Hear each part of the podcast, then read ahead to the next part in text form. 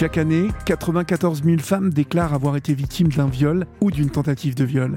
Un chiffre en constante augmentation, mais très difficile à évaluer car une victime sur 10 seulement franchirait les portes d'un commissariat pour porter plainte.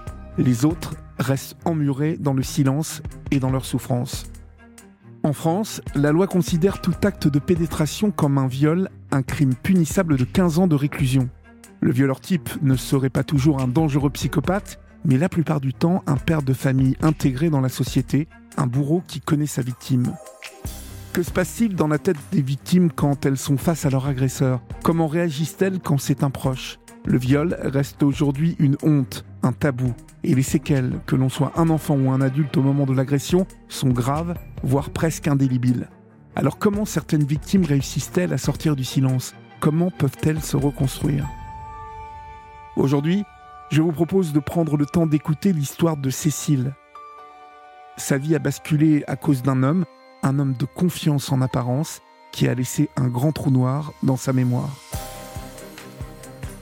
Je suis Olivier Delacroix, bienvenue dans le podcast Dans les yeux d'Olivier.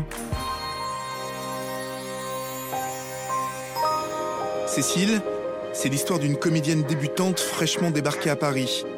Lors d'une soirée, elle fait la connaissance d'un drôle de kiné qui se fait appeler le masseur des stars. Un reportage lui avait même été consacré à la télévision pendant le festival de Cannes. Il massait et soulageait des artistes à l'occasion de l'événement. Mais derrière ce masseur beau parleur se cachait un dangereux pervers. Charmeur, souriant, dans le box, il n'a rien perdu de sa Dans ses filets, Thierry Chichportiche attire de jeunes femmes à qui il promet une remise en forme, mais en guise de massage, après les avoir droguées à coups de sédatifs, il les viole. Et Cécile fait hélas partie des 14 victimes des personnes normales. Quand vous rencontrez quelqu'un qui est dans un système pervers, on ne peut pas imaginer quelle stratégie il va pouvoir appliquer pour pouvoir vous faire sombrer dans son, dans son système. Cécile a accepté de m'accompagner au pied de l'immeuble où elle logeait il y a six ans. C'est là qu'elle a reçu la visite de Thierry Chichportiche. Donc c'est là où vous, euh, vous habitiez euh, Oui, ben, là-haut. Là, au, troisième Troisième, Dernier étage. Et donc, ça fait combien de temps que vous avez quitté euh, Cet endroit, ça fait 5 ans maintenant. Ça fait 5 ans. Et donc, c'est ici qu'ont eu euh, lieu les faits Oui, tout à fait. Comment est-ce que ça s'est euh, déroulé, en fait Le fait qu'ils viennent ici, jusqu'ici? Effectivement, les faits se passent là, ils se passent chez moi. Ouais. Donc, ça paraît. c'est. Mais en fait, il y a tout un système manipulatoire, en fait, auparavant. Comment est-ce que vous l'avez rencontré euh, bah, À part mon ami, euh, quelqu'un que je connaissais avec qui j'avais travaillé, euh, qui était relation publique, est devenu une amie. Et donc elle m'avait présenté à lui. Et c'est vrai que quand on présente quelqu'un et quelqu'un qui est qui se prétend être un ami ou quelqu'un de proche de mon ami, on est en confiance. Ouais, ouais, ouais. Est-ce que vous vous souvenez comment tout ça s'est passé? Donc il est venu, il est entré, euh, il s'assoit à la table, on prend, je crois que je fais un thé ou une tisane. Lui, euh, j'ai le souvenir euh, qu'il pile des espèces de médicaments. ce, qui est, ce, qui est, ce qui est incroyable. Hein. Mais il y a, tout un, discours, toute une manipulation et il me dit euh, oui, il faut que je te donne juste un truc, c'est de la phytothérapie, euh, c'est des plantes, c'est des herbes, parce que je vais te faire sortir les os. Tu vas très mal, mais après tu seras guéri en fait. Je mhm. ne Je sais pas pourquoi, euh, effectivement, il pile ça et. Enfin, il est en train de piler ses médicaments, vous dites ouais. Bah, n'est pas des médicaments, c'est de la phytothérapie pour moi. D'accord. Et comment est-ce qu'il vous les a fait absorber Alors, Après, je sais pas. Effectivement, il m'a donné un truc avec de la confiture pour le goût amer. Alors là, c'est notre piste. Pourquoi on met de la confiture C'est amer. La phytothérapie, c'est pas amer, logiquement. C'est des plantes. Après, on sait qu'il y a certains médicaments qui sont assez amers. Tout ce qui est psychotrope, ou, euh, etc., les, les anxiolytiques ou euh, tous ces médicaments-là ont cette amertume-là. En tout cas, le résultat, c'est qu'il arrive à vous faire prendre euh, bah ouais, il arrive, Ce, truc-là juste avant de vous masser, en vous disant ça va vous détendre. Voilà, exactement. D'accord. C'est ça. Voilà. Et vous, vous êtes en pleine confiance à ce moment-là? C'est pas de la confiance, c'est... Mais bon, ça s'est passé comme ça. Bah, si on peut aller ailleurs, c'est pas plus mal, parce que c'était le début euh, de l'enfer pour moi dans ma vie, quoi, mhm. ici. Bon, bah, on va, on va bouger. On va aller un petit peu plus loin dans, un parc. Euh, on sera mieux là-bas. Ouais, c'est clair. Neuf ans ont passé.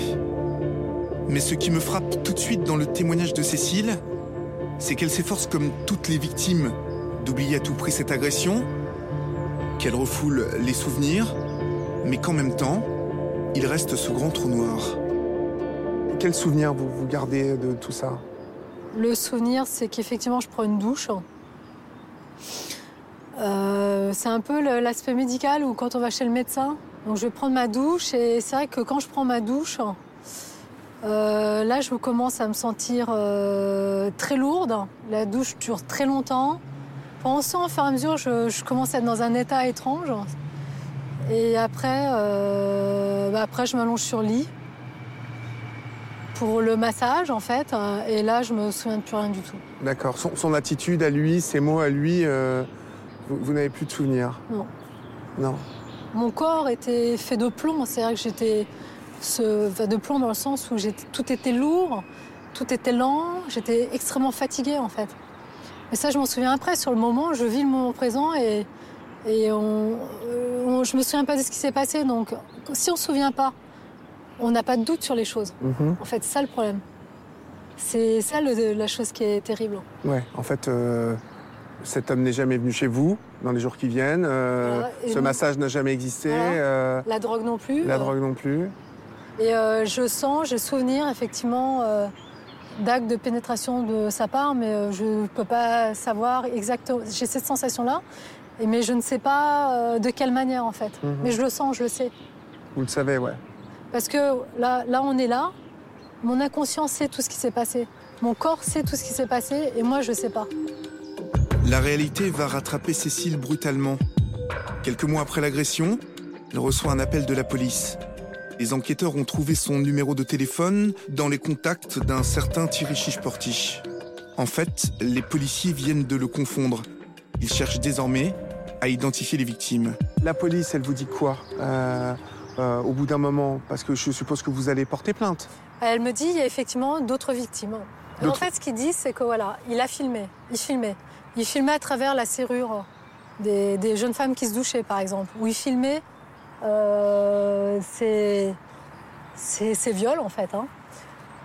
Et, euh, et donc, euh, la police me demande simplement de venir pour voir si je me reconnais sur toutes les photos retrouvées, simplement.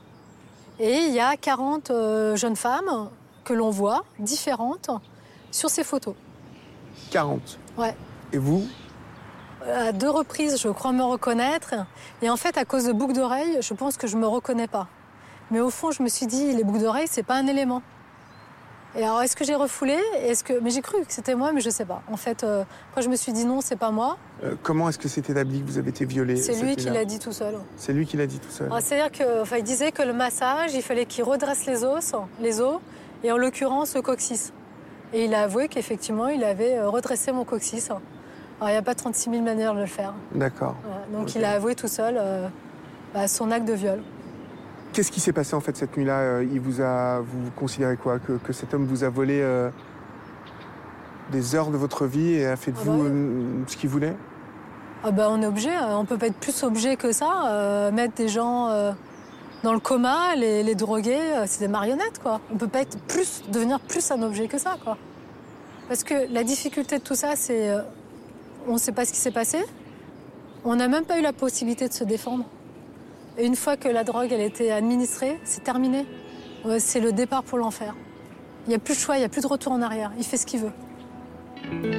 Traumatisée, Cécile va alors sombrer petit à petit dans la dépression. Crise d'angoisse, perte de mémoire. Son état se dégrade jour après jour. Aujourd'hui, dix ans après les faits, elle va beaucoup mieux. Elle m'emmène à Bourg-en-Bresse, dans le théâtre de la ville. Ici, juste après son viol, elle touche du bout des doigts son rêve de toujours, devenir comédienne. Mais quelque chose s'est cassé en elle. Dans quel état vous êtes arrivé ici euh, Comment est-ce que vous avez, abordé le rapport aux autres comédiens Euh, Vous étiez dans quel état? Bah, L'agression, de toute manière, elle est là. Elle est, elle est vraiment présente parce qu'elle a pris un nom. C'est le traumatisme qui ressort, c'est le regard des autres. Euh, comment jouer euh, sur scène euh, quand on est regardé, la, la proximité des comédiens dans un personnage qui est assez séducteur. Donc, c'est complètement incompatible.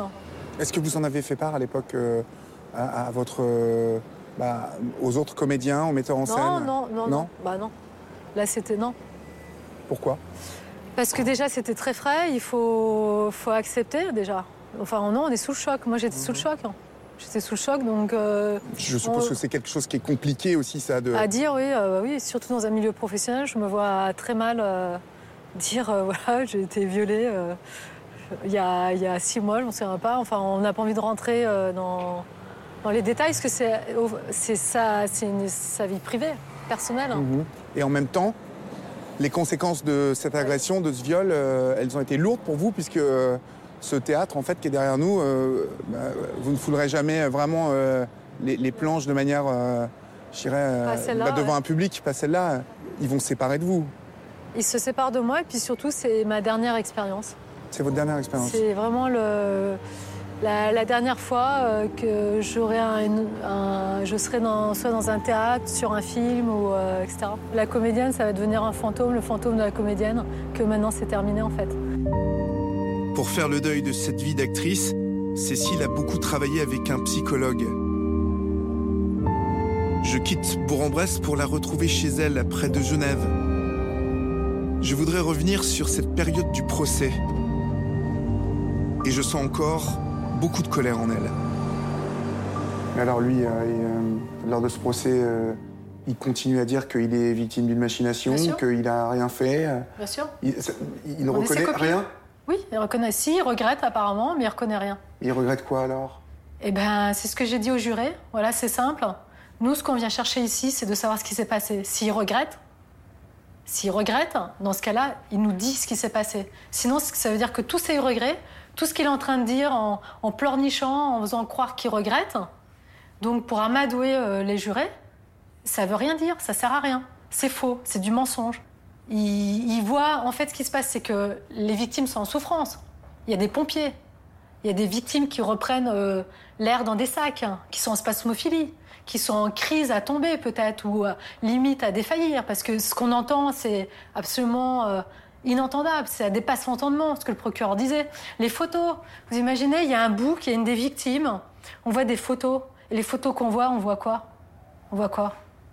On voit des sexes, on voit lui, euh, on voit des, objets, on voit euh, des foulards, des masques, et, euh, et ça passe devant les jurés, quoi. Ils regardent les photos, et puis il nie. Après on dit, bah oui, ces filles, ces jeunes femmes, elles étaient dans, entre la vie et la mort, dans le coma. C'est une réalité. On a abordé la nécrophilie, ça s'arrêtait là parce que c'est des mots qui ont été dits dans le procès, je les invente pas.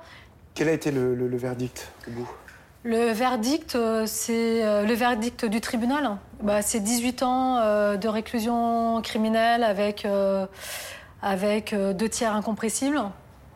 C'est- quelque chose qui vous a soulagé sur le coup? Bah oui, ça soulage que 18 ans, c'est quand même, on se rend pas compte, mais c'est énorme. Donc vous avez senti que... c'est que- justifié. Donc euh, c'est une reconnaissance de la justice, euh, des jurés, et euh, voilà, c'est une reconnaissance. Parce que dans tout ça, pourquoi on fait un procès? On fait un procès aussi parce que faut que ça s'arrête.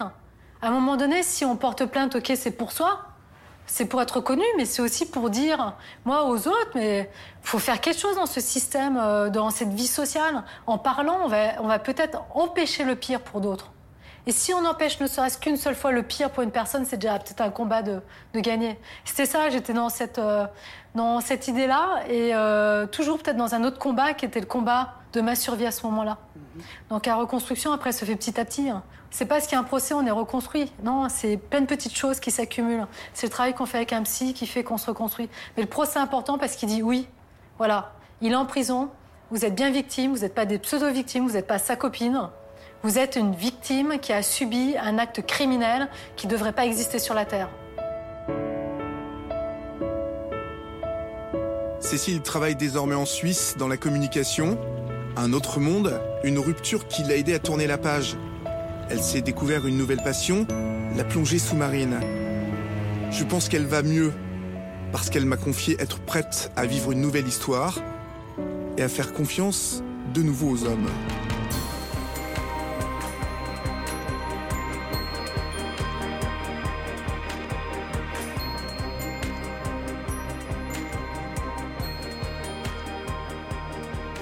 Dans les yeux d'Olivier, le podcast est une production Europe 1 Studio avec Fanny Rascle, Kevin Ousti et Jean-François Bussière. pour écouter tout de suite une nouvelle histoire sur ce thème, pour entendre un autre témoignage, je vous propose de vous abonner sur Apple Podcast, Spotify, Deezer ou sur votre plateforme préférée. Vous pouvez aussi retrouver ce podcast sur l'application Europe 1. Et on se retrouve évidemment chaque soir du lundi au vendredi sur l'antenne d'Europe 1 dans la libre antenne. Alors je vous dis à très bientôt.